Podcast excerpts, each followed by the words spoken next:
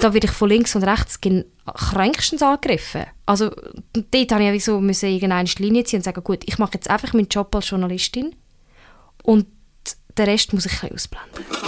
Und als ich in die Wohnung reingekommen bin, habe ich den Ankel, also den Mimix, sofort erkannt, weil ich habe dann schon 041 gelost.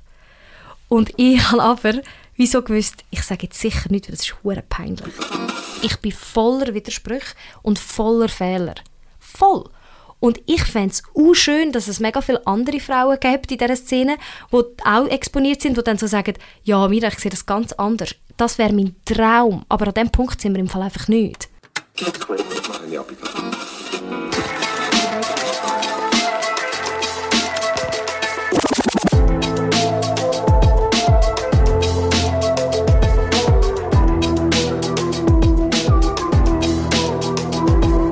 Vis-à-vis von mir hockt jemand, der ganz, ganz, ganz viel hat gesagt in den letzten paar Jahren und jetzt endlich etwas erntet dafür. Und ich bewundere dich, Mira Weingart, für deine Geduld in den letzten Jahren. Wir kommen darauf zu sprechen, was das ist, aber herzlich willkommen bei Kaffee Holunder. Ah, danke vielmals. Das fängt schon an mit so Honig, wo meine Kehle durchabfließt. Fast ein bisschen kitschig, gell? ein bisschen Kitsch muss sein, manchmal. Ich liebe Kitsch. Oder ein bisschen Honig. ja, immer. Jetzt haben wir aber zuerst Wasser vor uns und das ist dein Lieblingsgetränk. Ich trinke fast nur Wasser, aber es ist wichtig, dass es... Warte schon. Oh. Wow! Es, äh, das dass es ähm, Kohlensäure drin hat. Ich finde es viel feiner. Ja. So ein Upgrade an Wasser. Ich bin voll bei dir. Aber ja, ich, ich, trinke wirklich ähm, fast nur das, fast kein Süßgetränk, weil ich bin ohne Süßgetränk aufgewachsen. Ich hatte so strenge Hippie-Eltern wo man nur ab und zu ein Sirüppli hat dürfen und sonst hat es nur Wasser gegeben. Und ich habe das weitergezogen in mein Leben. Du bist jetzt das Gegenteil von mir. Also beziehungsweise, wir sind gleich aufgewachsen, ich gehe ohne süßes Getränk, wenn dann Tee, das ist für meine Mom schon mega süßes Getränk, Tee ohne Zucker. Mhm. Aber ich hole es jetzt wie nachher mit Red Bull und weiss nicht was. Also ich liebe Wasser, aber ich bin wirklich ähm, viel am süßes Getränk trinken und ich schaue es als Kompensation an, aber du machst es besser. Du bist noch in der rebellischen Phase. Genau. Das ist fair genau. enough. Darf ich einen Schluck nehmen? Natürlich. Okay. Ich tue meins auch noch auf, dann hört ihr auch noch mal das. Oh, das ist so. schon toll. Mhm. Hey Mira, du hockst heute hier ähm, endlich ich hatte dich schon ewig so einladen, aber es ist eigentlich wie bei dir mit, äh, mit dem Schweizer Rap oder mit deiner Expertise. Es braucht manchmal einfach einen Moment, so ein bisschen im Hintergrund, es muss manchmal so ein bisschen etwas, etwas schaffen und irgendwann ist dann so der Moment da. Für mich persönlich bist du schon ewig ein Vorbild, also du und der Pablo. Es ist einfach so, ähm, das ist jetzt auch nicht geschleimt, wenn ich muss sagen, wer hat wirklich, wirklich Ahnung von Schweizer Rap, es ist der Pablo Rasputin Pakpui Vögtli. ich sage es so gerne, wie ich kann sagen. Es ist ein grossartiger Name, ja, es ist korrekt. Gut er hat sich dann bei meinem Podcast, er war auch bei Kaffee Holland, mhm. hat sich dann so vorgestellt, seitdem habe ich es drin. die zwei sind für mich einfach die Expertinnen und Experten, weil ihr es wirklich so richtig lebt. Der hat nicht nur Ahnung, der lebt es, beziehungsweise er lebt es halt richtig aus und du lebst es eben im Hintergrund, oder? Du bist schon, schon ewig... Ja, das ist wirklich noch lustig. Jetzt auch, wo du das so ausformulierst, überlege ich es mir auch erst so richtig.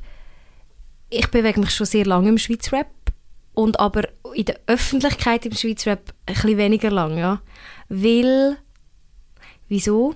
Weil es ist eine kleine Szene und die Schweizer Medienlandschaft hat so mäßig viel Interesse daran, weil es ist immer noch relativ nischig halt.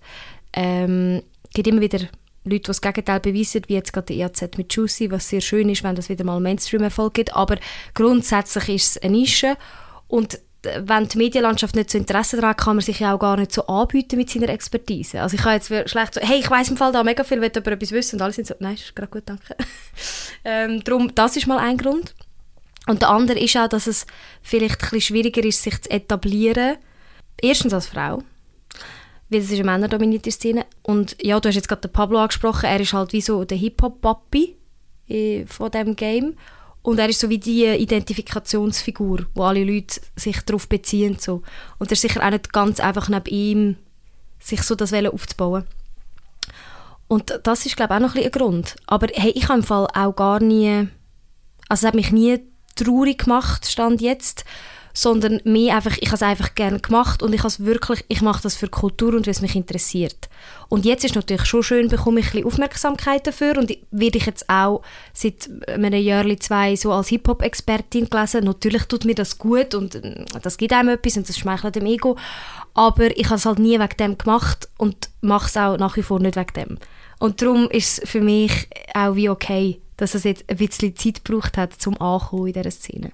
Und genau das ist ein mega wichtiger Punkt. Ich finde, es tut dich noch höher werten, weil du es wirklich für dich, in erster Linie für dich gemacht hast. Ich meine, ich, habe, ich liebe jetzt Schweizer Rap auch, aber ich hatte dann zumal in meinem Zimmer High School Musical Poster und habe Justin Bieber gelesen. Ich war der grösste Belieber. Wie war es bei dir? Weißt du, wann hat es so angefangen, das ganze Schweizer Rap? Ist das auch schon wirklich als Kind Thema gewesen? Ja, also Teenie, würde ich sagen. Der erste Berührungspunkt mit Schweizer Hip-Hop, den ich hatte, ich dank meinem Papi, weil der hat Stress uns abgelassen daheim und ich habe Stress hure geil gefunden und habe dann Rap halt hure geil gefunden und der erste Schweizer Rap-Song, den ich gehört habe, ist der Manilio mit Sternen und der ist 2007 rausgekommen. Und jetzt müssen wir schnell zurückrechnen, das ist, wie viel, sind das 16 Jahre? Scheiße, oder sind das 16? Nein, warte. Ja, warte, jetzt muss ich auch zurückrechnen. 2007, 2007 plus 10 gibt 2017 macht 10. 16 Jahre? 16 Jahre. 16 Jahre. Okay. Es sind 16 Jahre und vor 16 Jahren bin ich 10 gewesen. Und darum, also eigentlich ein bisschen vor Teenie, vor Pubertär, habe ich das erste Mal Manilio Sterne gehört und ich habe dort gewusst, dass, okay, ich bin drin. Und von Manilio der Weg zu EFM ist nicht mehr so weit. Äh, und dann bin ich ein Eldorado FM Groupie geworden und das ist mein Einstieg in Schweizer Rap. Also wirklich sehr früh. Und ich habe auch seitdem durchgehend nie die Liebe verloren zu dieser Kultur. Also ich habe das immer konsumiert. Ich glaube, Sterne hat so viel bewirkt, weil du glaubst nicht, in der 6. Klasse haben wir an Weihnachten Sterne bastelt. Unsere Lehrerin hat in Dauerschleife immer Sterne von Manilio, Manilio abgespielt. Ich habe das auch mal geschrieben, weil er gesagt hat, es ist so schön, das zu hören. Und wirklich seitdem, der Song ist für mich 6. Klasse das Sterne basteln. Und jetzt oh. siehst du auch Sterne. Der Song, ich glaube, das hat er gar nicht... Es ja. ist halt wie... Und das passiert jetzt heute auch immer wieder, wenn so ähm, Rap-Produkte ein bisschen den Sprung in den Mainstream schaffen. Das hat halt der Manilio auch geschafft. Und Sterne ist ja eigentlich ein Popsong. Es wird nicht so viel krass gerappt. Ja. Also es wird schon gerappt, aber es ist einfach sehr poppiger Rap-Song und das ist halt dann auch, das hilft, so Berührungspunkte zu machen mit dem Mainstream und mit Leuten, die vielleicht vorher nicht so eine Ahnung hatten. Und das ist, glaube ich, wie mein Einstieg gewesen, so, ja. Wie hast du das gespürt, wenn du sagst, du hast gewusst, hey, nach Sternen, jetzt... Äh Sprache ist mein Lieblingsding. Also ich habe auch Sprache in der Schule am liebsten gehabt, nicht nur Deutsch, auch Französisch und Englisch. Und ich finde Sprache so faszinierend. Und ich habe auch selber gerne Geschichten geschrieben und so. Und ich finde Rap, keine andere Kunst hat halt Sprache so fest im Vordergrund wie Rap und verpackt so viel in so wenig Zeit rein. und das hat mich immer fasziniert. Und ja, Drum im Fall. Weil nachher habe ich gecheckt, dass ah, es gibt ja voll geile Schweizer-Rap und die hat es noch nicht so viel gegeben wie heute, aber gleich schon einiges. Und dann habe ich gecheckt, oh mein Gott, das ist so geil, da kann man so viel Message in eine, in eine kurze Tour reinpacken. Und irgendwann habe ich natürlich auch die Liebe dazu entwickelt. Ich finde das auch geil, wenn es so ein bisschen hart ist und ein bisschen roh und ein bisschen ungeschminkt und mega ehrlich. Ich habe auch immer gerne Gangster-Rap. Also das, ich finde das halt geil. Wie fest hast du müssen, ja, vielleicht nicht rechtfertigen, ist glaube ich das falsche Wort, aber so Weißt, hast du von Anfang an können voll dahinter stehen, hey, höre Rap dann zumal? Mhm. Oder ist es so gewesen? Das ist gut. Also ich glaube, als ich ein Teenie war, war ja das schon cool. Gewesen. Also ich, ich glaube, ich hatte nie müssen irgendwie das Gefühl gehabt, oh, das, ist ein bisschen, das ist ein bisschen peinlich, wenn ich das sage, sondern es war ja immer cool, gewesen, dass man Rap hört. Ich bin dann auch an einer Kante äh, im Seetal, das ist so äh, in der Nähe von Luzern, wo irgendein ist, ich an die gleiche Schule gegangen bin wie der LC1, der Livio. Und der hat dann gerade so angefangen, als ich vielleicht so 16 war oder so 17. Ja. Und, und ein bisschen jünger sogar. Und dort war er der Held der Schule. Also es war wie so, so oh, wir haben einen Rapper an der Schule. Und ich habe ihn auch cool gefunden. Und das ist wie so, es ist etwas Cooles gewesen. Ich glaube schon jetzt in meiner Generation. Da ist man jetzt nicht so fest aus dem ausgeschert. Ja. Du sagst, du hast so richtig, äh, du hast eben vor allem die Sprache so mhm. hat dich vor allem fasziniert. Was, was ist so der Song, wo du sagst, hey, der sprachlich, der mhm. ist so voll mies? Ähm, Brief an mich selber von Tommy Versetti äh, ist der einzige, einzige, stimmt das? Mal, das stimmt. Ich, ich will halt auch nicht übertreiben, aber es ist, glaube ich, der einzige wahre Song über Liebe, den es gibt für mich. Ähm, und auf den bin ich halt dann irgendwann gestoßen. Das ist glaube ich auf dem Seiltänzer Album. Ich weiß nicht, wann der rausgekommen ist, aber ich bin halt dann schon EFM-Fan gewesen, wo das Tommy-Album rausgekommen ist und habe das eh einfach auf und ab gelassen. Und das ist so für mich, was ich meine mit wieso Rap sprachlich so interessant ist und so geil, dass man kann es, es so etwas so poetisch und rhetorisch so schön ausdrücken und so krass, es ist so krass berührend. Ähm, ich habe Tommy letzte live gesehen und er hat an diesem Live-Konzert so gesagt, dass die Leute ihn immer stressen damit, alte Songs zu spielen und Brief an mich selber wird oft genannt. Und dann hat er live gespielt. Und ich habe gekühlt, ich habe Rotz und Wasser und ich muss sagen, es ist so fucking schön. Ja, das ist zum Beispiel ähm, der, der mir jetzt gerade in den Sinn gekommen wäre, wenn du mich das fragst. Der ist der Hammer. Also wenn ihr ihn nicht kennt, nach dem Podcast direkt hören. Also wirklich, ich muss sagen, ich habe diesen Song auch schon Leute geschickt, wo ich gemerkt habe, die sind so in einer Situation, wo sie die ähm, Ziele wirklich könnten brauchen Ah, ja. Wo ich bin noch nie in dieser Situation gewesen, ich habe keine Beziehung und dann ist man eigentlich nicht unbedingt in dieser Situation. Aber der Song ist für mich im Fall ein, wie ein Vorbild. So. Ich wollte auch mal so denken. Ja, Ehrlich, schön. es ist wirklich ein richtig, richtig schöner Song. Passiert das bei dir vor allem mit Rap? Weißt du, so die Gefühle, wo du eben sagst, hey, ich heule bei so einem Song an einem Konzert? Ich denke, du heulst jetzt nicht bei jedem Rap-Song. Es gibt ähm, eine Situation, die sich wiederholt, wo ich jedes Mal muss brüllen bei Rap. Ähm, im, im Cypher. Das ist der jährliche Schweiz Rap Event, wo alle zusammenkommen vom Land und rappen. Dort muss ich meistens einmal brüllen, aber es hat meistens nichts mit der Performance zu tun, die in dem Moment passiert. Das kann es auch mal geben, aber meistens einfach, weil mich die Emotionen überkommen, weil ich es so krass beeindruckend finde, wie alle an den Ort kommen und sich die Seele aus dem Leib rappen und das ist so ein grosses Event und so viel Vorbereitung und an dem Tag äh, kommen für mich immer so alle Emotionen zusammen. Da muss ich, ich muss meistens einmal pro Cypher brüllen. Das Mal ist ganz am Schluss gewesen. und ähm, ich muss immer einmal brüllen an Mimix und LC1 Konzert, weil ähm, das sind zwei von meinen besten Freunden und ich begleite sie schon sehr, sehr lange auf dem Weg und ich habe wirklich, ich weiß nicht wie viel Mimix Konzerte schon gesehen. Also unzählige. Und ich bin halt auch meistens dabei. Und dort gibt es auch immer so einen Moment, wo ich ein brüllen muss, einfach weil ich es so immer noch unfassbar finde, so eine Person, die man so gerne hat, auf der Bühne zu sehen. Und so die Leute, die dieser Person zujubeln und Texte mitsingen. Und ich denke so, wow, du hast einfach ein Stückchen Kunst erschaffen, wo Menschen begleiten in ihrem Leben und in verschiedenen Lebenssituationen und das ist irgendwie faszinierend. Und dort muss ich auch meistens bei «Für immer niemand», das ist so sehr ein langer, sehr, sehr persönlicher Song von Mimix, Pff, muss ich einmal ein bisschen heulen. Du hast halt auch den ganzen Prozess mitbekommen. Du hast ja mit ihnen auch gewohnt, teilweise, oder? Mit beiden, ja. Mit beiden, genau. Und das ist halt schon krass. Es ist einfach, ich kenne auch viele, die wo, wo im Kunstbereich arbeiten, Musik etc. Es ist halt schon so viel im Hintergrund. Wirklich schwitzen, verzweifelt sein, Existenzängste. Und wenn du dann die Leute, das, ist, also das muss ich mir richtig krass vorstellen, wenn du eben irgendwie im Zimmer hörst, äh, Text oder merkst Text schreiben, zum Fernsehen schauen dazu und nachher siehst du das so auf der Bühne. Äh, ja, richtig, richtig emotional. Das ist bei beiden, also beim Elsion und bei Mimix, haben beide immer oft in ihren Zimmer geschrieben, wenn ich auch rum war und du hörst dann den Beat oder hörst sie etwas rumschreien. Äh, und halt 70 Mal die gleiche Line, bis sie halt aufgeht und da muss noch ein Wort, ein Füllerwort rein, das überhaupt äh, dann im Takt stimmt und so. Also das, ja, und das ist halt mega faszinierend, wenn plötzlich die fertigen Produkte jetzt sind. Du hörst dann vielleicht noch eine Vorversion, die noch nicht so schön gemischt ist und so und am Schluss ballert es auf der Bühne und du denkst, oh mein Gott, ist das geil. Wie fest hat die Zeit mit ihnen oder die Freundschaft allgemein, die du mit äh, Rapperinnen und Rappern hast, wie fest hat dich das prägt, so in den Anfangsjahren? Äh, mega fest. Also, als erstes habe ich mit dem Mimix zusammen gewohnt. Das war der erste Berührungspunkt. Gewesen. Und das hat einen grossen Einfluss gehabt darauf, wie tief ich in die Szene hineingerutscht bin. Weil eben, ich habe es schon vorher konsumiert, ich habe es schon mega geil gefunden. Fun Fact, wo ich, ich habe mich auf ein random Inserat beworben für die WG. Das war auch auf einen anderen Namen, gewesen. das ist auf der dritte Mitbewohner sozusagen ausgeschrieben. Und als ich in die Wohnung reingekommen bin, habe ich den Onkel, also den Mimix, sofort erkannt, weil ich dann schon 041 gelost.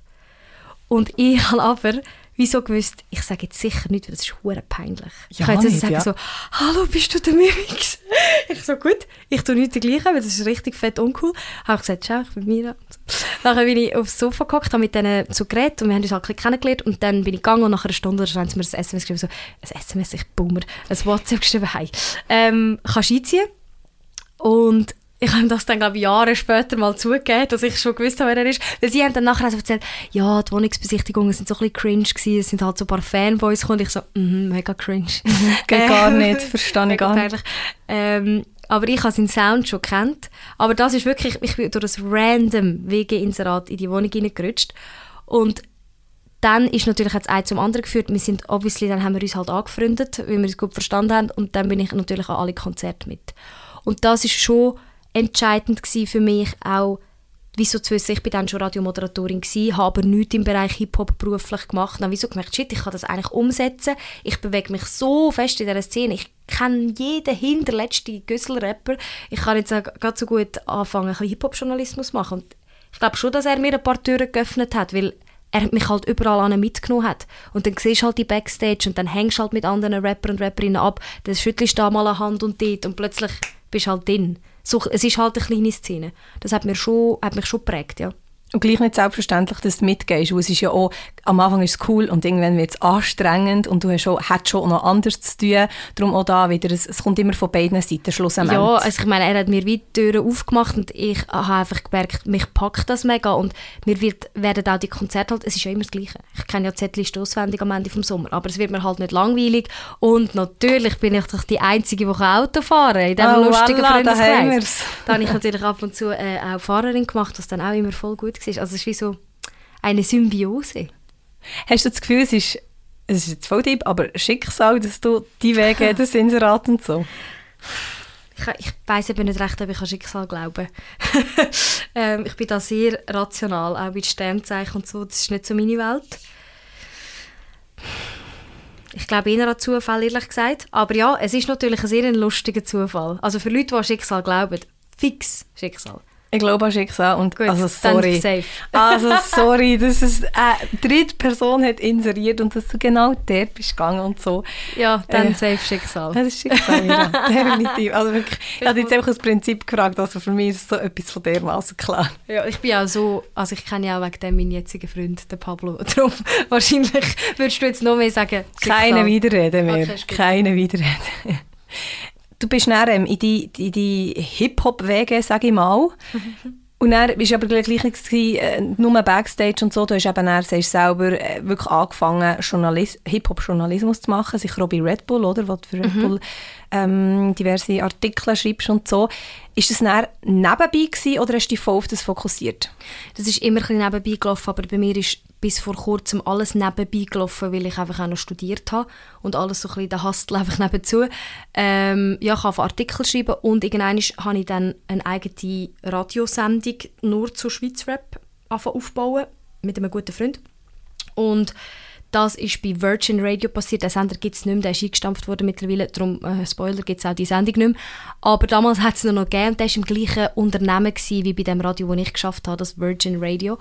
Und dort ist so viel so jugendlicher Sound gelaufen, viel Hip-Hop, Urban. Und wir wie so die Idee shit, die könnte man vielleicht eine Schweizer-Rap-Sendung platzieren, weil es ist schwierig, irgendwo eine Schweizer-Rap-Sendung zu platzieren. Es wird kein Radiosender. Sie verpassen alle etwas.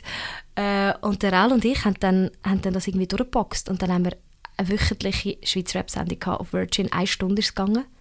Und es hat auch Spass gemacht. Ist es eine Stunde gegangen? Ja. Zwei? Zwei? Eine? Ich weiß es weiss nicht. Scheiße. Es ist eine Stunde gegangen. Und dort, dort bin ich dann richtig reingekommen. Weil vorher ist es wie so, eben, ich habe mal einen Artikel geschrieben oder ich, ich habe einfach allgemein connected mit den Leuten, aber wenn du eine Radiosendung hast, ist es nochmal ein neues Level. Weil dann haben die Artists auch Interesse daran, dass du sie kennst und sie schicken dir den Sound. Und das habe ich die schönste Zeit für mich gefunden im Hip-Hop-Journalismus bis jetzt, weil ich mit so vielen Leuten connected und ich kann auch müssen aktiv verdicken nach Newcomer, Newcomerin. Jetzt mache ich das manchmal nicht mehr so fest, weil ich bin so, ja, ich sehe dann schon, wenn jemand blowt, dann bekomme ich es schon mit über. Und dort bin ich halt wirklich aktiv suchen, was gibt es für neue Menschen in der Szene, wer ist gut, wer könnte etwas werden. Und das habe ich nie mehr so aktiv gemacht, ehrlich gesagt. Und das habe ich eine hure schöne Zeit gefunden. Und gleichzeitig aber auch steigt eben auch dein Wert. Also Leute nehmen dich ein bisschen ernster und zeigen dir Respekt, weil du kannst halt entscheiden, ob der Sound am Radio läuft. Es ist auch ein bisschen eine Machtposition. Und ich glaube, dort habe ich auch angefangen, mich so ein bisschen etablieren als Hip-Hop-Journalistin. Und das habe ich voll eine geile Zeit gefunden. Mein, mein Lieblingsgeschichte äh, aus dieser Zeit ist, dass ich basically Gigi entdeckt habe. Dort? Ja, also Nee, es ist wie geil. so, ich habe, wo sie, ich glaube, sie hat ein oder zwei Songs erstossen gehabt und ich bin irg, frage mich nicht wie, wirklich, ich habe halt auch mal wie gestört Leute gesucht, ähm, habe ich sie entdeckt und gedacht, uh, das ist noch ein bisschen roh, aber es klingt gut und habe sie angeschrieben und habe den Song verlangt und habe den nachher gespielt am Radio ähm, und kurz darauf ab, das ist vielleicht so im Herbst gsi, also Spätsommer oder so. Und dann ist der Cypher 22 gekommen, wo sie so grosse Überraschungskandidatin war. Und seitdem kennen sie alle. Und ich bin ein bisschen stolz auf das, dass ich sie vorher schon kennt habe. Wenn du sagst, du gehst Lü- eben wie jetzt nehmen wir Gigi als Beispiel, du gehst Leute dingen. Wie, wie, wie muss man sich das vorstellen? Weißt, Boah, es ist so, eine, es ist so mühsam.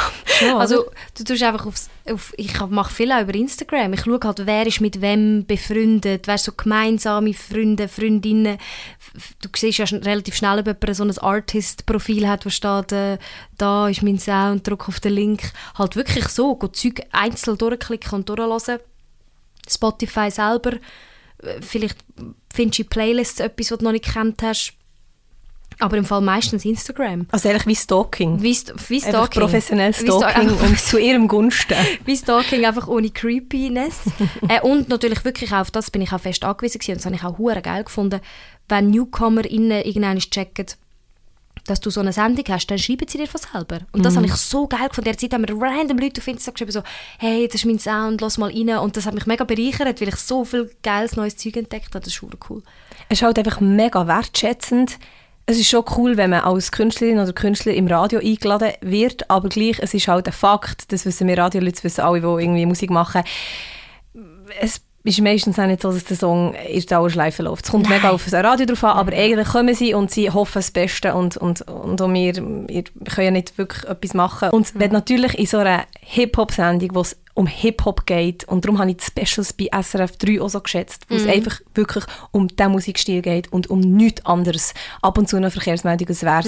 Und das ist natürlich schon richtig cool, wenn du dann eingeladen wirst. Und richtig schade gibt es die Sendung nicht mehr. Ja, schießt mich auch an. Ja. Ich hätte gerne wieder so etwas. Ich finde es schon geil. Und ja, das stimmt voll, was du sagst. Es ist dann halt ein mega krasser Fokus. Und die Leute, die es hören, die interessieren sich ja dann auch ernsthaft für das Genre. Das ist halt mega geil. Da gehen die KünstlerInnen auch weniger unter im so, ja, ist halt heute wieder Gast da, ja, was spannend, da hören wir zwei Songs und fertig. Dort hören die Leute viel genauer und das ist schon hure geil. Ja, ich finde so Special-Sendungen etwas mega Spannendes. Ich weiss noch, wo du hast äh, äh, announced, ähm, Äh, angekündigt. so unangenehm, ich bin gegen Anglizismen bei mir. Ah, ich finde es bei anderen finde ich es easy. Bei mir bin ich gegen, aber manchmal, ja.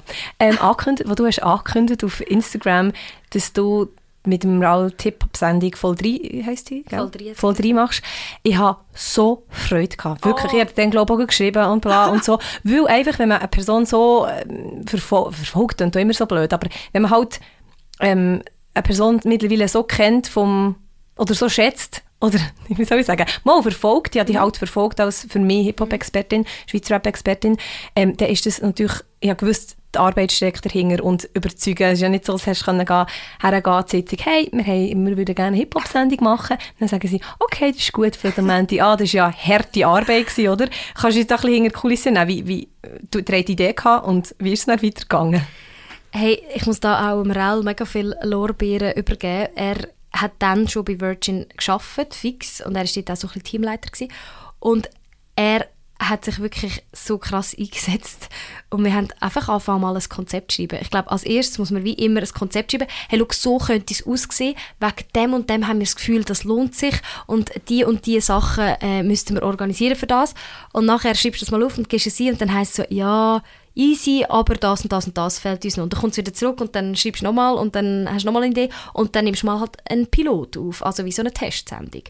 Und das haben wir dann natürlich auch gemacht und dann irgendwann hat es dann funktioniert. Aber wir haben schon müssen ausdealen, also wie lange geht die Sendung.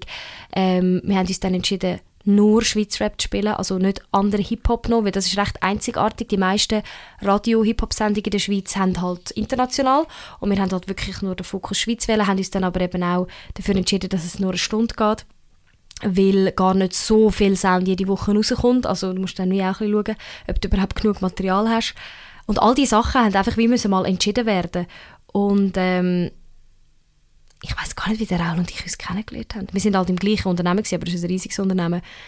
Ich habe irgendwie, glaube mal müssen eine, eine ähm, Ferienvertretung machen für ihn. Und dann haben wir uns kennengelernt und gemerkt, wow, wir haben voll den Vibe zusammen und wir finden beide Schweizer Rap geil.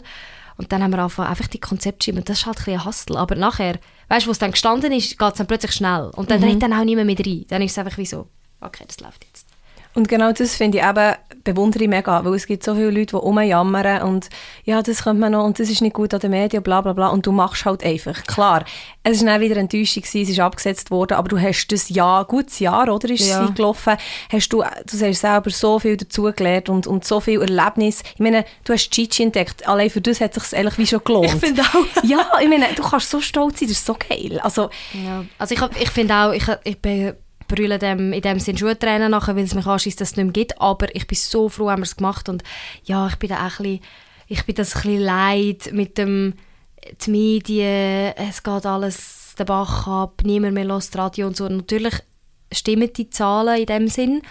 Aber für mich ist immer so ein die Frage, ja, verbringen wir jetzt den Tag damit, uns über das aufzuregen oder investieren wir unsere Energie und Zeit in neue, geile Produkte? Und das ist wie so, ja, das ist mein Ansatz. Alles andere finde ich ein bisschen ermüdend, weil ich mache jetzt das seit zehn Jahren bald und lasse mir seit zehn Jahren an, dass Zeitungen morgen tot sind und sie sind halt immer noch nicht tot und Radio auch nicht. Darum bin ich so, pff, ja, dann ist ja gleich schon das nächste Projekt gekommen, mhm. SRF Virus, wo du mega hast äh, geholfen aufbauen und so und wo du mega dein, äh, jetzt dein Ding ist, ähm, zusammen mit den anderen äh, super tollen Leuten. Ich meine, auch da ist wieder eine neue Herausforderung, die du wieder kannst eingeben kannst. Es ist schon Einstellungssache, definitiv. Ja, das SRF Virus ist für mich der lebende Beweis dafür, dass wir es immer wieder neu probieren Und klar, hören uns nicht jeden Tag so viele Leute zu wie beim SRF 1, das ist wie logisch.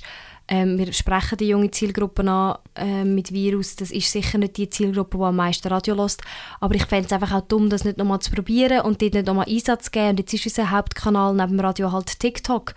Offensichtlich. Es macht mega viel Sinn. Es läuft wie gestört auf TikTok. Und darum finde ich, wieso, das ist doch geil. Also, und wir müssen das wie immer wieder probieren. Und darum habe ich auch, als ich gewusst habe, ich kann da dabei sein, ist, also ich habe keine Sekunde überlegt. Weil es war so klar gewesen, jetzt bin ich noch, dort noch 25 gewesen. und ich muss Teil sein von so einem Projekt, weil das gibt es nicht mehr so viel in den nächsten zehn Jahren, können ein junges Radio mit aufbauen. Das musst du einfach machen. Ja, und du mit deiner Erfahrung, also weißt du, hast du dorthin gehört, finde ich. Ja, ich bin jetzt schon hure glücklich. Mhm. Ich war nicht immer sicher gewesen, weißt du, ob es dann, ich habe volles äh, gutes Standbein im Radio Pilatus, habe mich dort auch wohl gefühlt so weit. Und dann, weißt du, lässt das, lässt das so hinter dir und denkst so, uh, hoffentlich kommt alles gut, weil bei Virus haben wir wieder gewusst, vielleicht verkackt es also und gell, wir sind erst ein Jahr, es kann immer noch verkacken, aber es ist wie so, ich finde, es hat sich jetzt schon gelohnt. Wenn sagst du, hast gesagt, du musst das machen, keine Frage, ist ja sicher nicht so, wie du jetzt hast gesagt hast, daheim mhm. denkt. Wie hart hat es dich wirklich gehabt, weißt, die Komfortzone Pilatus, die war riesig. Mhm. Du bist dort auch voll drin. Gewesen. Es ist äh, ein grosses Radio, das grösste Privatradio von der Deutschschweiz. Ja. ja. Wie hart hat es dich gehabt, die Komfortzone zu verlassen? Ähm, eigentlich ist es wirklich nicht so schwierige Entscheidung. Nein, ich habe es wirklich recht schnell gewusst, dass, es, ähm, dass ich wieder kündigen gehen aber was mich ein mehr hat mögen oder mir bisschen, äh, so Gedanken gemacht hat, ist das Menschliche gewesen. Ich habe von der Karriere her oder von, von meinen Träumen her sofort gewusst, dass ich gehe. Aber ich bin so ein ein harmoniebedürftiges äh, Häufchen. Und ich habe mein Team mega gerne bei Pilatus. Ich bin relativ kurz vorher erst befördert worden. Und es ist so ein, ein unglücklicher Zeitpunkt, weißt du, zu meinem Chef sagen, du, sorry, gell, ich habe etwas Besseres gefunden. ähm, das hat mich fast mehr beschäftigt. Müssen zu künden. Ich habe das so weird gefunden. Und dann so im Team zu sagen, ja, ich gehe jetzt. Und ich bin wie so ein bisschen die Junge gewesen, wo man so ein bisschen jetzt, da geben wir jetzt ein bisschen Power oder auf die setzen wir jetzt ein bisschen, das ist die neue Generation und nachher gehst Und sie haben mich ja wie eigentlich aufgebaut. Also ich habe vier Jahre die wichtigsten Radioerfahrungen von meinem Leben gesammelt. Und darum ist das ist für mich fast schwieriger gewesen. Ich habe immer gewusst, relativ schnell, sagen wir, gewusst, ich mache es. Aber das dann zu machen, das war gerade vor Weihnachten. Ich habe wirklich, ah oh, fuck, ich habe so ein schlechtes Gewissen von meinem Chef. Ich so, sorry, ich könnte. Ja, das habe ich fast schlimmer gefunden. Feel you, wirklich so. Ach, fuck. Ich bewundere Leute, die herstehen, hey, tschüss zusammen, egal, es war zwar toll, gewesen, aber man, ist ja ein mega gutes Zeichen. Ja. Meine, wenn du es so gut hast bei deinem Arbeitsplatz, es heisst ganz viel nicht gut und äh, Ja. freuen sich so richtig zu gehen, aber das ist natürlich ja, richtig cool. Ja, und ich meine, am Ende des Tages ist es ein Game, es ist Business, man kann einfach kündigen, das ist mein Recht, aber ich bin Logisch. so, so, wow, ich kann fast nicht. Oh nein. Und was aber ja wirklich ist geblieben, durchgehend, egal welche Sendungen sie äh, hast aufgebaut und sie wieder abgesetzt wurden, jetzt zum Beispiel bei Folge 3, deine äh, Liebe zu Schweiz Rap, deine vor allem Leidenschaft, ich finde es noch mal etwas anderes. Liebe, Liebe habe ich zu Schweiz Rap, ich wirklich vor im Zug, ich habe Cypher nachgeschaut, ich habe noch nicht alles geschaut und ich war okay, jetzt darf ich nicht irgendwie, weißt du, so, es sind die gleichen Leute da, also am liebsten habe ich mir so, Gott, so geil. Und weißt, das ist Liebe. Und bei dir und bei allen anderen, die in dieser Szene wirklich verankert sind, ist es eine mega grosse Leidenschaft. Ich sage dir schon ewig, für mich Schweizer Rap-Expertin. Ähm, es ist mega lustig, beim Let bei der letzten Cypher Nachbesprechung, also von letztes Jahr, vom 22, hat sich der Pablo so vorgestellt und nachher so, hat er, glaube ich, noch schnell über deine Bezeichnung diskutiert, also diskutiert nicht, einfach, ja, doch, mal, ja. Expertin. Ja, er hat so gefragt. Ja, gefragt, ja, ist es Also, okay? Hip-Hop-Expertin, Ja. Und wiederum ein Visu, der auch Rapper ist und auch Moderator, schreibt unter die Post ähm, äh, Schweiz, ähm, nee, warte, Chefin von Schweiz Rap. Irgendwie, weißt du, auch mega herzig und Wertschätzung ist auf jeden Fall da. Wann hast du können sagen, mal, hey, ich komme klar mit dieser Bezeichnung? Hey, das ist ja immer schrecklich mit so Zeug. Ähm, man, man, man hat ja immer ein bisschen Angst, sich selber die Bezeichnungen zu geben, weil man will nicht so ein bisschen braggen und man will auch nicht so arrogant überkommen. Dabei ist das absoluter Bullshit. So Bezeichnungen helfen ja nur den Leuten zu verstehen, wer du bist und für was du stehst. Ähm, und ich habe, glaube irgendein in den letzten Jahren einfach gecheckt, will ich das so lieben, weiß ich auch hure viel darüber. Das ist ja nicht etwas, wo ich angehockt bin und als, als Hausaufgabe Schweizer Rap gelost habe, sondern Schweizer Rap ist meine Leidenschaft und darum weiß ich hure viel. Und irgendwann habe ich gecheckt, ich muss das nutzen und eben mache eigenen Shit daraus. Und ich sage mir aber schon noch nicht so lange so, ehrlich gesagt.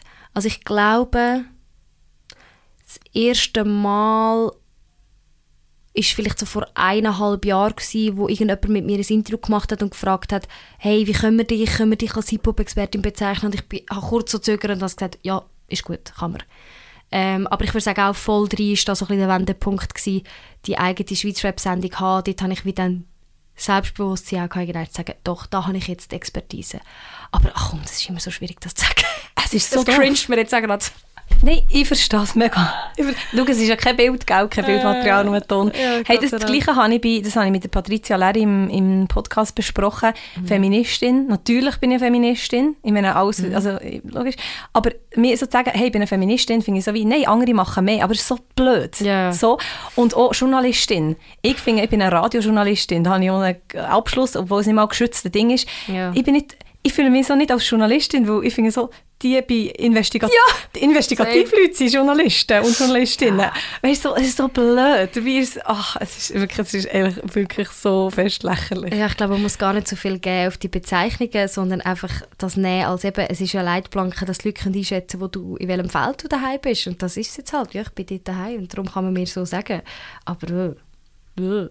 Aber es ist gleich, ich glaube, es tut gleich auch gut, weißt, für Leute, die jetzt die auch kennen ähm, oder mitverfolgen, so zu sehen, hey, auch du ähm, hast vielleicht auch mal so ein, zwei Zweifel, weißt, so Art, Ja, ja, drei, weil, ja, weil man braucht halt, gerade in, den, gerade in den Medien braucht man halt schon Selbstbewusstsein. Und ich meine, wenn du in eine, zu, bei Seko- Sikora Gisler, wenn ich es sagen bei Sikora Gisler eingeladen bist, musst du natürlich dort hocken und etwas zu sagen haben, blöd gesagt. Und ich finde, also, dort du hast es auch wieder mega gut gemacht. Es ist nicht einfach, äh, wir müssen vielleicht noch schnell erklären, es ist um, die WM allgemein gegangen, um die diesjährige WM.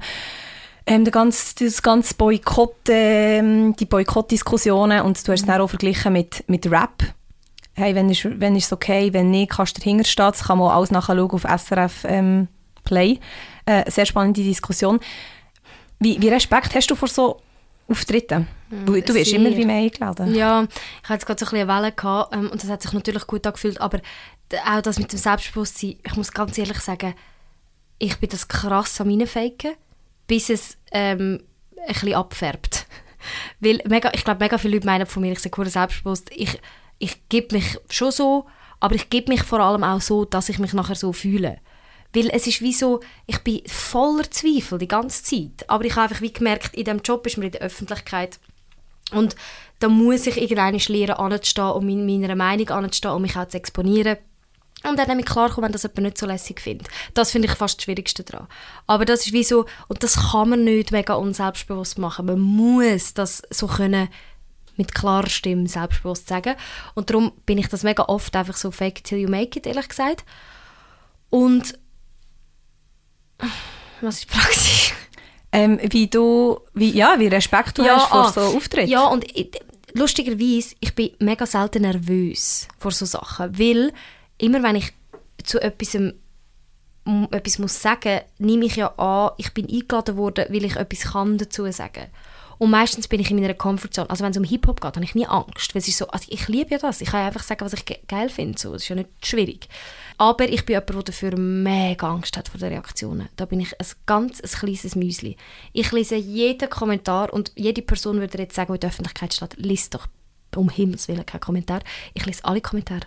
Und sie gehen mir gerade ins Herz. Es ist kein Witz. Ich bin wirklich schrecklich. Ich ziehe mir das alles rein und bin dann mega verletzt und, und verkrüche mich meistens auch ein bisschen zwei Tage nachher.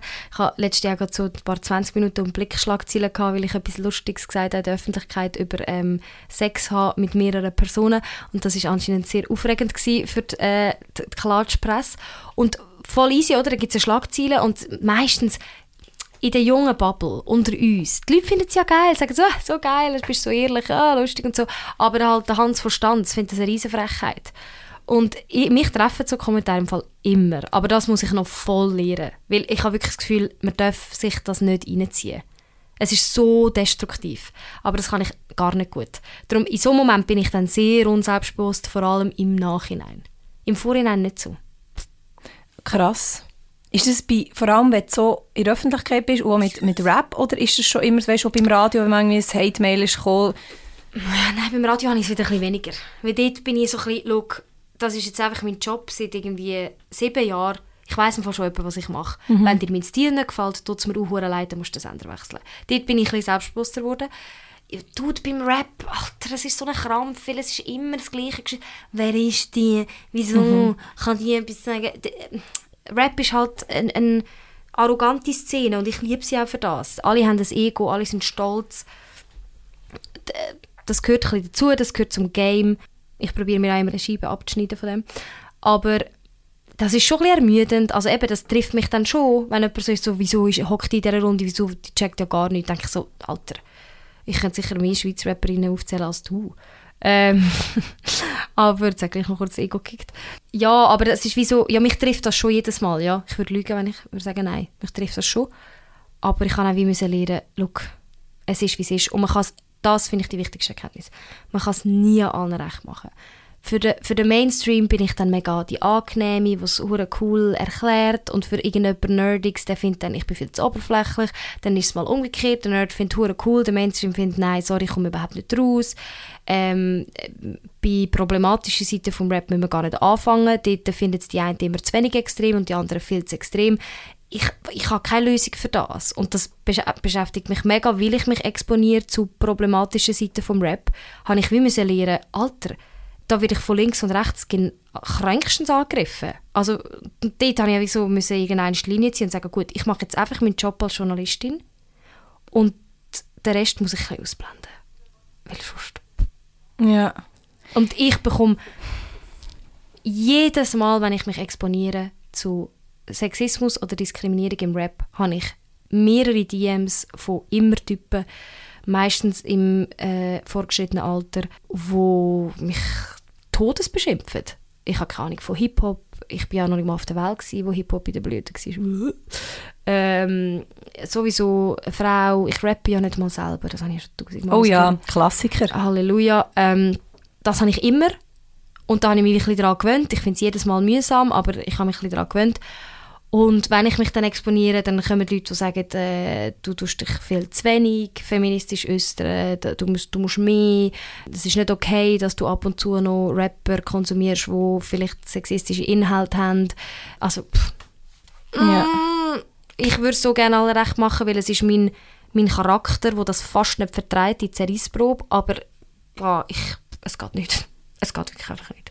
Das habe ich ganz fest nach dem letzten Cypher gemerkt. Das ist wie so ich kann nur einfach das machen, was ich kann. Ich werde mich weiterhin exponieren, ich werde weiterhin etwas zu dem Thema sagen und dann frisse ich halt Scheiße von allen Seiten. Aber ich muss auch lernen, das einfach zuzulassen. Aber auch da, ich sage es immer wieder, das zeigt auch einfach die Leidenschaft. Wo jemand anderes würde sagen, hey, weißt du was, wenn ihr das besser könnt, dann macht es dir. Mm. Ja, der Punkt ist, für mich hat es die Option nie gegeben, weil es gibt ja nicht so viele Frauen, die sich exponieren zu dem Thema. Und weißt, der Punkt ist auch, ich glaube nicht, dass ich alles richtig mache. Ich bin voller Widersprüche und voller Fehler. Voll. Und ich fände es auch schön, dass es mega viele andere Frauen gibt in dieser Szene, die auch exponiert sind, die dann so sagen, ja, Mira, ich sehe das ganz anders. Das wäre mein Traum. Aber an dem Punkt sind wir im Fall einfach nicht. Es ist wie so, es gibt so zwei, drei andere weibliche Journalistinnen in der Schweiz, die sich mit dem Thema auseinandersetzen, aber sie sind rar gesät. Und es ist wie so, für mich ist es darum auch keine Option, das nicht mehr zu machen, weil sonst, wem überlasse ich dann das Feld? Also weißt du, so, es ist für mich einfach nicht eine Option, ich werde es weitermachen, aber ich muss schon auch sagen, es hat Momente gegeben, wo ich schon Todesanschiss hatte. Weil ich dann so ein bisschen bin, für wer mache ich das eigentlich? Ich kann mhm. auch einfach aufhören. Mir doch scheißegal, mach doch, was ihr wollt. Also es ist wie so, das habe ich natürlich auch, aber es hat bis jetzt einfach nie gelangt. Der Frust war nie so groß dass ich gefunden habe, okay, dann sage ich halt nichts mehr. Das fände ich auch ein bisschen kindisch. Was machst du in solchen Situationen? Redest du da mit Leuten oder tust du dich wirklich so verkrüchen, wie du hast gesagt? Also weißt, jetzt, wenn es dich wirklich mega belastet, irgendwie... Beides. Ich habe natürlich in meinem Umfeld, durch das, dass ich äh, tief in der Szene bin, mit Pablo oder auch mit anderen RapperInnen, tue ich mich schon austauschen mit Leuten, die es auch kennen, den Struggle, so. Aber amix muss ich es auch mit mir selber ausmachen. Und amix gibt es auch nichts zum Ausmachen. Dann ich wie, muss ich einfach akzeptieren, dass es jetzt so ist. Und eben auch so einfach hoffen, dass andere Tage kommen, wo wir mega eine diverse, mega diverse Szenen haben. Einerseits, wo rappt und mega diverse Szenen haben, wo Rap kommentiert ähm, aus journalistischer Sicht. Und ich glaube, dass das immer besser wird. Und wenn wir irgendeine Städte sind, dann bin ich auch nicht mehr die Einzige. Dann äußern sich ganz, ganz viele Leute dazu, wo alle auch gleich viel Gehör bekommen. Und dann wird das super. Dann kann man sich auch die ganze Zeit widersprechen. Das ist toll. Also weißt du, ich freue mich auf den Moment und der kommt schon. Definitiv. Ich finde, du bist ein gutes Beispiel, dass man sich wirklich mit Leuten befassen bevor man etwas sagt. Klar, das ist schon wieder so eine Klischee-Aussage, aber ich meine so, ähm, du, du, wir alle werden unterschätzt ähm, ich glaube, verschiedene Personen werden im Leben unterschätzt. Das kann man gut finden oder auch nicht. Und bei dir finde ich es halt wirklich krass, weil ähm, klar, du bist nicht perfekt und du hast noch lange nicht das, die Expertise, wo andere, es gibt immer jemanden, der besser ist, aber schlussendlich, wenn man schon nur sich ein mit dir würde befassen, weiß man schon, aha, okay, du bist, du bist wirklich, hast die Leidenschaft, dass wir die ganze Zeit jetzt davon reden, du bist aufgewachsen damit etc. Du hast, aha, du hast mit den Rapper ihren Wege gewohnt, echt so die, die kleinen Sachen, aber auch zum Beispiel, ähm, du hast Politik studiert, hm. Politikwissenschaften, gell? Hm. Ähm, auch das wissen vielleicht viele nicht und wenn du dann etwas politisch sagst, äh, die doch keine Ahnung, mal, im Fall sie hat wahrscheinlich mehr Ahnung als, einfach so die kleinen Sachen, aha, ah, im Hintergrund läuft, läuft auch mega, mega viel. Und man sagt ja, man soll zuerst im Hintergrund sein und dann zuerst raus posaunen. Es gibt einfach so viele Leute, die zuerst mal posaunen und selber nichts und noch andere kritisieren. Also ich glaube, also auch ich, ich muss mich oft viel mehr mit Leuten befassen und einfach die Vorurteile mal ablegen. Das sind wir alle im gleichen Punkt. Ja, wir judgen die ganze Zeit. Ich judge auch ständig Leute ab und das ist so blöd. Ich glaube, es ist wie so, halt auch, wir sind uns auch an die Welt gewöhnt vom anonymen Internet, wo man einfach raus, rausballern und nicht ultra viel sich um Konsequenzen muss scheren, weil man halt geschützt ist. Ich bin jetzt immer mit Klarnamen unterwegs, darum überlege ich es mir vielleicht ein bisschen mehr. Aber es ist wie so ein bisschen, ja, so ist halt die Welt irgendwie. Und ich glaube, wir können nur, was das Einzige, was wir machen können, positiv dazu beitragen, ist immer zu überlegen, dass die Message, die wir senden, irgendwo ankommt. Meistens ist es ein Mensch. Ähm, und es wäre noch gut, wenn man das ein bisschen in Mind keept.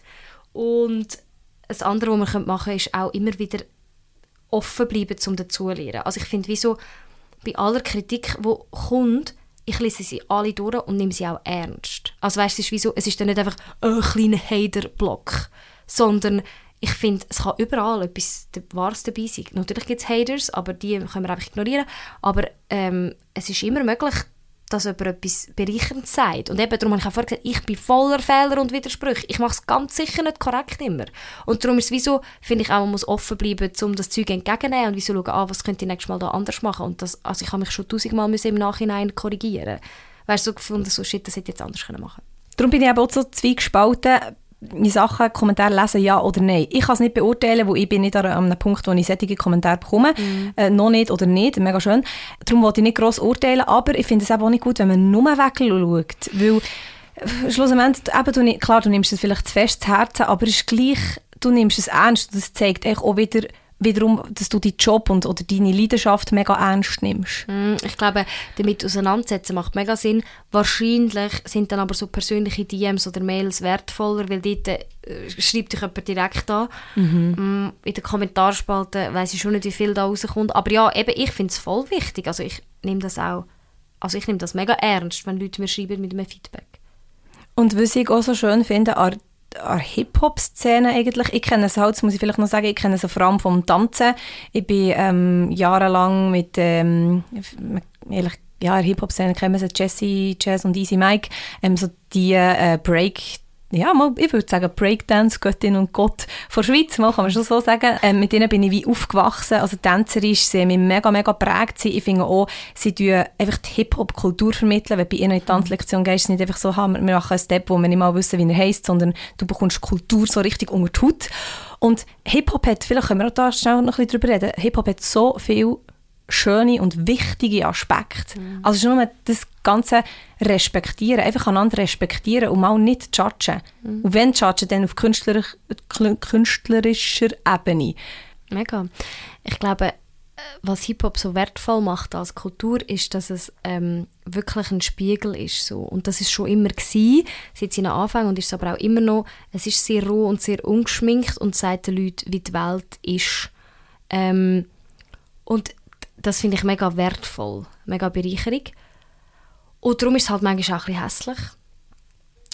Und dort ist dann wie die Frage, ist, wie geht man damit um, wenn es hässlich ist? Ist das jetzt einfach eine Spiegelung von der Realität, die halt auch hässlich ist? Oder ist das etwas, wo man muss eine Grenze setzen und sagen, hey, da müssen wir einfach weiter sein als Kultur so, dort kommt dann, kommt dann der spannende Konflikt. Aber ja, ich finde das Faszinierendste an Hip-Hop, wie unfassbar ehrlich das es ist und wie gesellschaftskritisch und wie vereinend auch mega oft. Ähm, es bringt halt mega viele Leute zusammen und das ist schwer geil.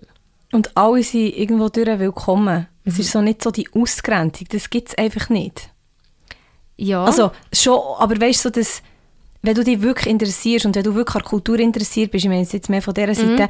dann ja, mega. Dann bist du im Fall einfach willkommen und das ist alles gut und man interessiert sich für die Geschichten hinter den Leuten und hinter den ja, Kultur. Das empfinde ich auch, das empfinde ich sehr, sehr fest so. Ich glaube, dass was könnte ein anderes Gefühl vermitteln, ist so, dass die Problematik, die in den letzten Jahren sicher lauter geworden ist, auch weil wir in der Gesellschaft einen, einen Prozess durchmachen zusammen, ähm, bezüglich Gleichberechtigung, das ist wie Hip-Hop kann ausschliessend sein, wenn, weil Hip-Hop ab und zu den Schritt wie noch nicht gemacht hat bezüglich Inklusion. Und dann eben noch sexistische Muster mit sich trägt, diskriminierende Muster mit sich trägt, äh, im Bereich Homophobie, ähm, zum Beispiel zum Teil noch alte, alte Muster dabei hat und dort kann es exklusiv sein und so ausschliessend. Ähm, ich habe aber auch ganz fest das Gefühl, das sind ja strukturelle gesellschaftliche Probleme. Und es ist viel logisch, dass die darum auch im Hip-Hop äh, auffindbar sind. Übrigens auch im Pop, wir müssen gar nicht so mhm. dumm tun, übrigens auch im Latino. Äh, also überall äh, strotzt viel, strotzen viele Songtexte wie vor lauter Sexismus und Diskriminierung. Ähm, Hip-Hop halt auch. Und dort muss man sich wie überlegen, ähm, wie gehen wir das an. Meine Hoffnung ist ein bisschen, dass es einfach langsam ausstirbt, weil es niemand mehr konsumiert, weil man es nicht mehr in Ordnung findet. Das wäre das Schönste, wie es nat natürlicherweise passieren kann. Wir müssen das forcieren, indem wir darüber reden. Ich glaube eben, wie Hip-Hop würde es mega gut tun, an die Wurzeln zurückzudenken, die es hat, dass es mega inklusiv ist, dass es von unten gegen oben ist, dass es immer darum geht, der Gesellschaft einen Spiegel anzuheben, aber auf, auf faire Art und Weise. Und indem er Leute mitnimmt auf dieser Reise und einfach für die Schwächeren kämpft. So, das ist ja eigentlich Hip-Hop und ich glaube, es wäre mega schön, wenn man sich wieder mehr auf das zurückerinnert, was der Ursprung ist und das dann auch widerspiegelt in der eigenen Kunst. Und ich glaube, dann kommt es gut. Es ist halt ein fucking Marathon. Es ist nicht ein Sprint und wir, wir sind da sicher noch ein bisschen dran. Mm, man kann immer nur, nur, immer wieder appellieren an Artists, dass sie, dass sie sich dem bewusst sind, was sie für eine Strahlkraft haben mit ihrer Kunst auch. Und dass sie eben auch können exklusiv sein exkludierend sein, wenn sie sich nicht äh, hinterfragen ihrer Kunst. Ja, ich glaube, es ist eigentlich mega wichtig, dass man auch als äh, wir, die konsumieren, also ich schaue jetzt vor allem auch mehr an als nur 15 mhm. ähm, Rap-Konsumentin, wenn ich halt einen Song höre oder irgendwie ein Video schaue oder ein Interview und ich merke irgendwie so, hey, nein, das ist nicht okay, dass man einfach darüber redet, es muss ja nicht, ich muss nicht eine Insta-Story machen, aber echt so, auch mit Kollegen oder mal fragt, hey, mhm. wie siehst du das? Ich glaube, man muss auch viel mehr ähm, unter Freunden, privat mehr diskutieren, das mache ich auch noch viel zu wenig, meistens so, ich denken für mich und dann ist es so wie, okay, vielleicht konsumiere ich es nicht, vielleicht konsumiere ich es aber gleich irgendwie noch so ein bisschen, weil der Beat ist irgendwie gleich noch so ein bisschen gut, weißt, es ist ja so ein schmaler Grat. Mega, aber ich finde das mega ein wichtiger Punkt, dass man einen Dialog sucht mit Leuten um sich herum, die auch diese Kultur lieben und konsumieren, dass man wie sich gegenseitig kontrolliert in dem und, und abcheckt, wie handelst du das, wie machst du das, wie, was, was können wir da machen und sich schon auch bewusst ist, mit jedem Stream, mit jedem Shirt, mit jedem Merch, wo man kauft von einem Artist, tut man die Person unterstützen. Das ist wunderschön, aber da muss man sich natürlich schon fragen, wer. Und ich glaube, da können wir auch etwas als Konsumentinnen dazu beitragen, dass das besser wird, dass man auch einfach so Leute nicht mehr so aktiv unterstützt, dass es auch spürbar wird für solche Artists, hey, im Fall, die, die Zeiten sind vorbei. Die Zeiten sind einfach vorbei und es gibt viel zu gutes neues Zeug dafür, dass man dich noch müsste konsumieren ja, und äh, ja, ehrlich ist es nur, nur dann checken sie es, glaube auch wirklich, wenn, wenn das Zeug nicht mehr... Oder am besten Fall in einem Dialog, das ist halt einfach sehr schwierig, im direkten Dialog mit jemandem, der die Kunst macht, weil meistens ist man sehr protective gegenüber seiner eigenen Kunst. Ähm, ich habe das auch schon probiert und ich werde das auch wieder machen, das ist eher anstrengend, aber ich finde das mega wichtig, dass man auch traut, Artists direkt zu konfrontieren. So. Ja, ich meine, wenn man Kommentare eigentlich machen kann, also im Kommentarspalt anonym, könnte man ja eigentlich auch direkt anschreiben. Das ist ja immer so, ja. Ah ja, es ist, es ist super, super schwierig. Wir haben eine Gemeinsamkeit, also wir haben viele Gemeinsamkeiten, aber eine, Shirin David. Oh mein Gott, ja. Sie ist für mich so ein Beispiel, ähm, das hat nicht mit dieser Diskussion echt zu tun, aber was man alles liest und hört, ah, Shirin und Plastik und so, aber das Geld ist doch einfach, also das ist Geschmackssache, aber die Musik ist einfach verdammt gut, sorry. Nee. Und es ist wirklich so, Shirin ist für mich so, ich habe sie dann geliebt als YouTuberin, jetzt als, also als Mensch. Ich, keine Ahnung, ich sehe kaum irgendwie Posts oder so, aber die Musik einfach, ich finde die so krass gut. Und mhm. das ist so schön zu sehen, eine Person kann eigentlich, eigentlich kann eine Person machen, was sie will, aber die Musik ist so, so wie im Zentrum. Ich finde, bei ihr ist jetzt, also ich fühle das so, bei ihr ist das mega so. Mhm. Ich weiß nicht, ob ich cool finde, dass sie für McDonalds Werbung macht. Keine Ahnung, aber es ist mir gleich. Die Musik ist einfach geil. Mhm. Aber auch da finde ich eben so, da weiss ich auch nicht, das ist jetzt nicht mega etwas Schlimmes, McDonalds Werbung machen, aber auch so Michael Jackson, die ganze Diskussion, äh, weißt, wenn, wenn du noch Musik konsumieren mhm. Gute Musik von schlechten Menschen. Voilà. Ja. ja, das ist ein super schwieriges Thema. Ich glaube, es gibt, es gibt wie zwei Ansätze. Einer ist, dass Leute sagen, für mich ist Kunst einfach Kunst. Es ist mir scheißegal, von wem das sie kommt. Ich trenne die Person und ihre Kunst. Und für gewisse Leute ist es verwoben miteinander. Für mich ist es safe verwoben miteinander. Also ich kann es jetzt auch nicht ganz lösen. Aber zum Beispiel, Shirin David finde ich ein gutes Beispiel, wo sie, wo sie das äh, genauest angekündigt hat, dass sie McDonalds-Werbung macht. Ich weiß noch genau, ich habe es gesehen, im Instagram, war so, oh, girl, why? Du bist so dumm.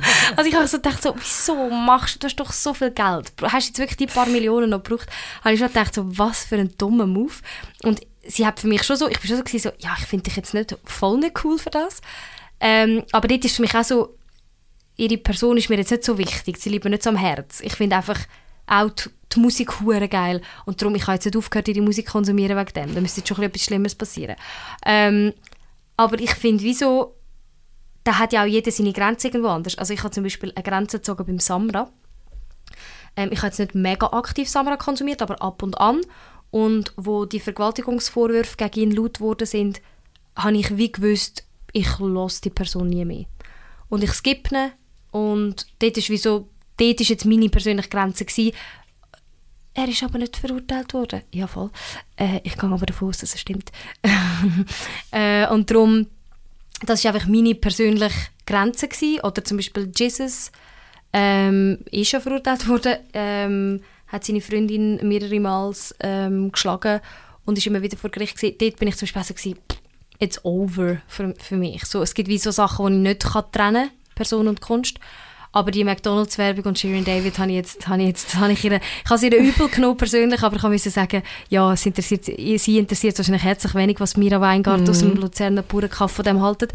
Muss ich ihr jetzt auch nicht mitteilen, aber ich, ich finde ihre Kunst richtig geil. Also ich liebe den Sound und ich will ihn auch hören. Natürlich kann man jetzt auch da, können wir reingrätschen. Also weißt, du kannst immer, du kannst jetzt auch sagen, ja gut, aber dann unterstützt du jemanden, der einen mega üblen Konzern unterstützt. Ja, ja, natürlich. Ich, ja, ich habe keine Lösung für das Problem. Ich, unterstütze, also ich, unterstütze, ich finde es nicht, genau, ich finde es auch nicht okay, aber ich muss sagen, ähm, ich war erst wieder im Mac. Gewesen. Also weißt muss man, muss man irgendwo anders anfangen. Enough, so ja. bisschen, das wäre ein bisschen peinlich, sie zu verurteilen und selber konsumiert man.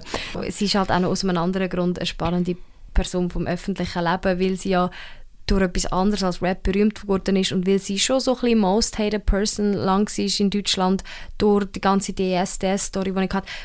Mich faszinieren so Persönlichkeiten einfach vor allem, wenn es Frauen sind. Also eigentlich nur, wenn es Frauen sind, weil Frauen in so Positionen bekommen so absurd viel Hate. Ähm, und ich finde das schon aus feministischer Sicht sehr interessant, ähm, wie sich so Dynamiken entwickeln bei Frauen und bei Männern. Und man sieht halt den Unterschied relativ gut. Und da sieht man zum Beispiel an der Shirin David sehr gut.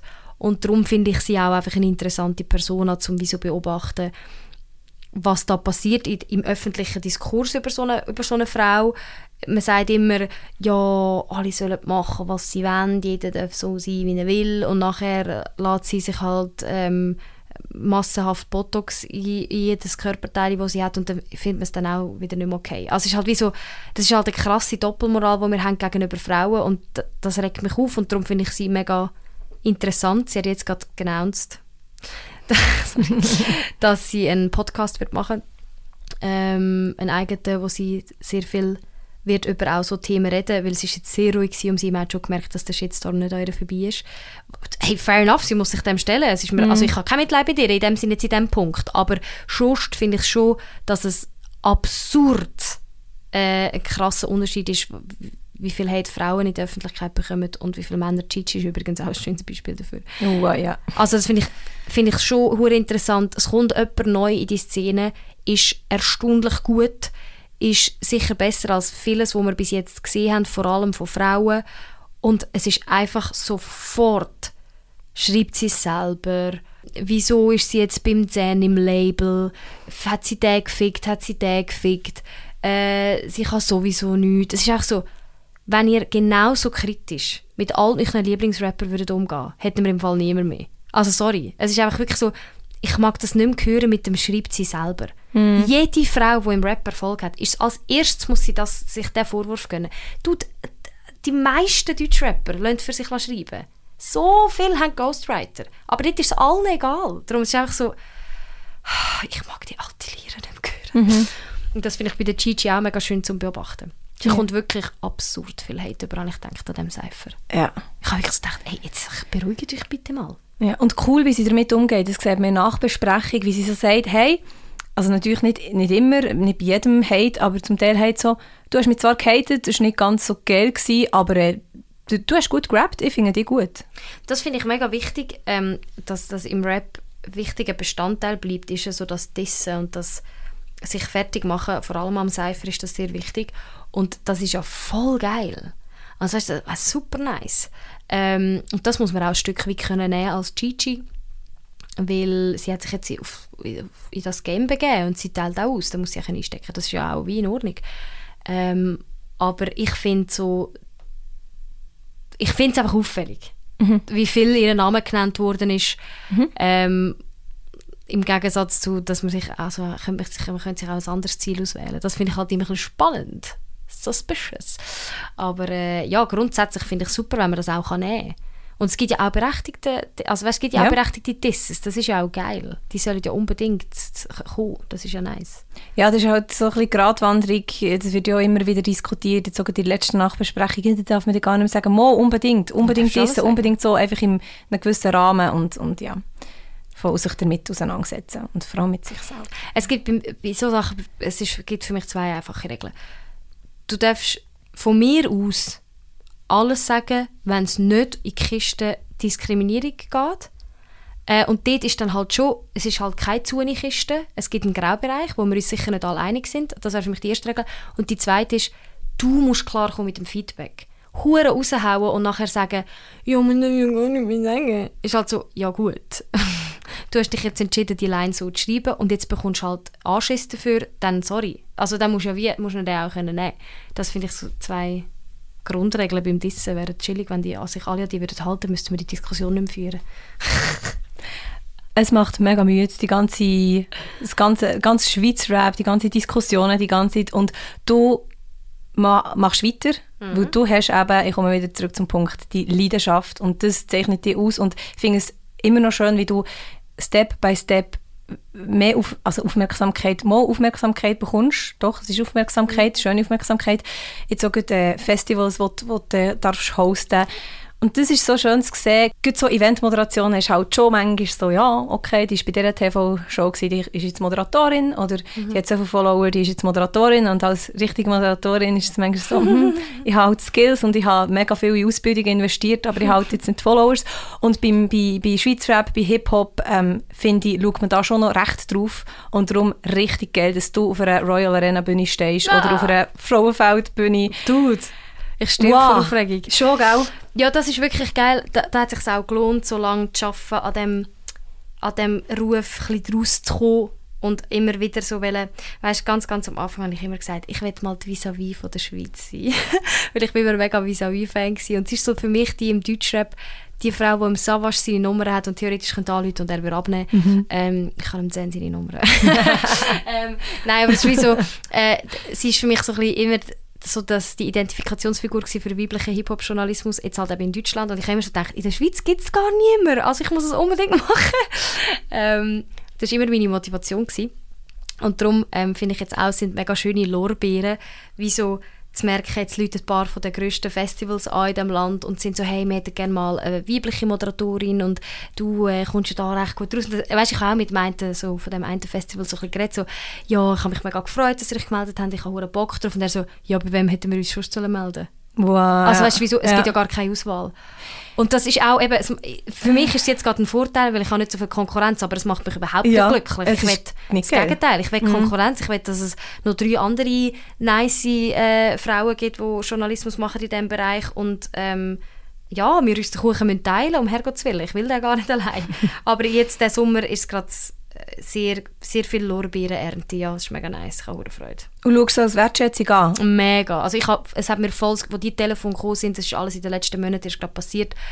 Und dich jemand fragt, willst du Frauenfeld Mainstage moderieren? Ich kann fast brüllen. Also ich meine, das ist literally mein Traum. Das ist für mich ein Ritterschlag im Hip-Hop, genauso wie es für Rapper, Rapperinnen ein Ritterschlag ist, am Frauenfeld aufzutreten, will ich sie ansagen.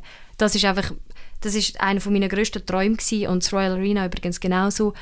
Ähm, und darum ist es für mich krass gewesen. Also und volles Zeichen von Wertschätzung und auch so ein Zeichen eben von man nimmt mich wahr. Das ist halt so schön, weil eben ich mache das alles für Kultur, ich mache das aus Leidenschaft. Das ist die Schweizer ist mein Leben. Aber es ist wie auch schön, dass es jemand auch sieht. Ich würde es auch nach wie vor im Hintergrund machen, weil es ist mein Ding. Aber wenn dann mal eben jemand kommt und sagt, hey, wir sehen dich und wir hätten Bock mit dir zusammenzuarbeiten, natürlich tut das gut. Ja, man darf nicht vergessen, du bist auch professionelle Moderatorin. Das Es ist auch nicht mein so, Job. dass- ja, weißt, also du hast wie beide. Ja, eh, voll. Voll. so gut. Ja, viel Spaß schon mal und vor allem viel äh, Kraft und so, weil es ist nicht, äh, ja, es werden lange, Es lange Tage Tage. und Und ey, einfach schnell vor 80'000 Leute stehen. Also Ja. ich zeige mir ja so krass in die Hose jetzt schon. Aber es wird Das geil. muss Ich will schon meine Outfits am zusammenstellen. und schon die Ferien planen für näher. Ja. So läuft es. Die Regel, Mira, äh, Mira, ihre Regel ist drei Tage frei gleich weg. Weg. Ich kann Voll. nicht daheim bleiben. Ja, ist wichtig. Ich glaube, gerade in diesem Job, Medien und so, super wichtig. Wirklich so abschalten, abschalten, Alle abschalten. Push-Nachrichten raus. Ab auf den Töff. Mm, zum Beispiel. Das ist ein anderes Thema. das könnten wir einen zweiten Podcast machen. genau, genau. Jetzt aber noch, das ist auch so ein bisschen Tradition, ähm, haben wir Zufallswörter und du oder wir tun einfach das, was uns als erstes in Sinn kommt. Heute kann ich nicht reden. Du musst ja reden. so. Von dem her. Nein, ähm, zuerst, äh, den ersten Gedanken tun wir eigentlich wie sagen Okay. zu diesem Wort. Achtung, jetzt hat mir wirklich gerade jemand eine Nachricht geschrieben. Hey, hast du vielleicht Kont- Kontakt vom Zen oder seinem Label? Also wirklich ohne Witz. Sicher nicht. Vor 10 Minuten. Ja, habe ich die. Kein. Problem. Schnell mit dem, ja, Was für sicher. ein blöder Flex. Sorry, dass die Zähne jetzt muss anheben für das. Er sagt nachher so, wer bist du? Adresse. Hast du die Adresse? Ist jetzt wirklich das Wort rausgekommen? ja. Soll ich etwas sagen dazu? ähm, mir ist halt als erstes gerade meine Adresse in den Sinn gekommen. Wenn ich so die Adresse gehört habe, die sage ich jetzt da nicht. Äh, Warum nicht? Verstehen wir jetzt Das gar stimmt nicht. gar nicht. ähm, meine Adresse ist in einer Straße in Luzern, wo voll eine geile Straße ist. Sie ist so ein bisschen die Langstrasse von Luzern. Also recht abfuck, hohe Kriminalitätsrate und ich liebe sie. Sie ist mein Herz. Schön. Wie das dann hohe Kriminalitätsrate an dieser Straße. Was ist Ja. so zuletzt passiert? Ähm, Nicht, nicht, was in den Medien ist, ich weiss Nein, nicht, wo du aber wohnst. ich sehe einfach die ganze Zeit, ich sehe die, es hat immer Kastenwagen unterwegs. Ich habe das Gefühl, jedes Gramm Koks, das in Luzern geschnitzt wird, ist mal in dieser Straße gewesen. Neues Wort. Bäckerei. Oh, ich liebe Süßes. Immer süße Snacks over salzige Snacks. Aber ich finde so Schleckzeug, so etwas Dummes. Das Geile ist, ist Snacks aus der Bäckerei. So ein Berliner oder eine Vanillesonne oder ein Nussstängel. Ja, aber Schlagzeug ist doch nicht dumm. Mal, findest du fein? Ja. Nein, das ist so überbewertet. Aber würdest du jetzt ähm, so eine saure Zunge ähm, einem Berliner vorziehen? Nein, aber das, das kannst du im Fall nicht vergleichen. Okay, sorry. Das kann man nicht vergleichen. Es tut mir leid. Und ich glaube, ich habe mehr Mühe mit dem Schlagzeug ist dumm. Nein, weißt du, wenn ich das meiner fünfjährigen besten Freundin erzähle, hey Malea, Schlagzeug sind im Fall dumm. Ja, aber ich weiss voll, was du meinst. Es ist so, wenn man, vor- oder wenn man ein bisschen auf, auf den Zuckerkonsum achten will, macht es glaube mehr Sinn, wenn man sich etwas Gels aus der Bäckerei gönnt, als die ganze Zeit so Gummizeugs. Ich finde es einfach nicht so fein. Du, das stimmt. Das Alles gut. so. Alles gut. Farmer. Das kann man jetzt ganz, auf ganz viele... Aha, äh, ich habe jetzt Farmerstängel gedacht. Ich habe denke jetzt Farmer, der Tanzschritt denkt, man könnte aber auch Farmer, der äh, Englisch Land, ja, voll. Ja, Aber top. der Farmerstängel, in dem Fall bei dir. Der Farmerstängel, ja, ich, wenn ich kann eine Referenz zu Essen machen dann wird sie wahrscheinlich passieren. Ich liebe Essen. Und Farmerstängel ist ein geiler Snack. Das haben wir als Kind damals haben, einen Äpfel und einen Farmer. Hm, Voll, das, das ist voll das Ding, ja. Das ist noch geil. Welches ist dein Lieblings? Von so denen, die man kennt? Kennst du den Brombeere? Ja. Oh, wo unten noch ein weisse Schocke hat. Ja. Vergiss sie immer wieder. Ich würde auch nie kaufen, so aber äh, die Mitbewohnerin hat letztes Mal ein Pack gekauft. Und ich dachte, hey, darf ich einen? Hure geil. Ja, Welcher voll. ist dein Liebling? Mm, ich glaube Cornflakes. Oh, das ist auch Ja. geil. Shit, Farmerstängel sind so geil. Ja, sollte man wieder mehr essen. Ist ja viel zu wenig. Ja, das ist wirklich geil. Farmer. Schön, schönes Wort. Gibt eine neue Inspiration für wieder Snacks. Letzte Frage, Standardfrage. Für was bist du spontan dankbar? Oh. Mm, ganz spontan bin ich gerade dankbar dafür, dass ich so einen lässigen Job darf machen darf. Weil ich bin gerade letztens in einer Talksendung und habe so über Arbeit geredet bei der Generation Z, wo ich auch dazu gehöre und was wir so für Ansprüche haben an die Arbeitswelt. Und dort, wo ich das so Gedanken müssen ausdrücken habe ich auch wieder mal reflektieren wie ich arbeite, was ich für einen Anspruch habe an die Arbeitswelt, an meinen Job. Und ich habe einfach so gemerkt, es ist ein krankes Privileg, wenn man seinen Traumjob haben Weil es gibt mega viele Leute, die das Privileg nicht haben, aus welchen Gründen auch immer. Aber es ist wie so, ich bin hure blessed, dass ich das machen darf. Und es ist voll ein geiler Job, Radiomoderatorin zu sein. Und es, es passt mega gut zu mir und ich habe wie so da mein Zuhause gefunden. Und für das bin ich jetzt gerade hure dankbar wieder, weil ich es wieder mal habe reflektieren Sehr schön. Merci vielmals, bist du heute hier gewesen, beziehungsweise habe ich zu euch dürfen kommen, in die Radio Hall. Und geil. bis ein anderes Mal, man sieht sich an den Festivals. Danke für den Besuch und ja, kannst mir dann zuschauen, wenn ich in die Hose seiche auf der Bühne.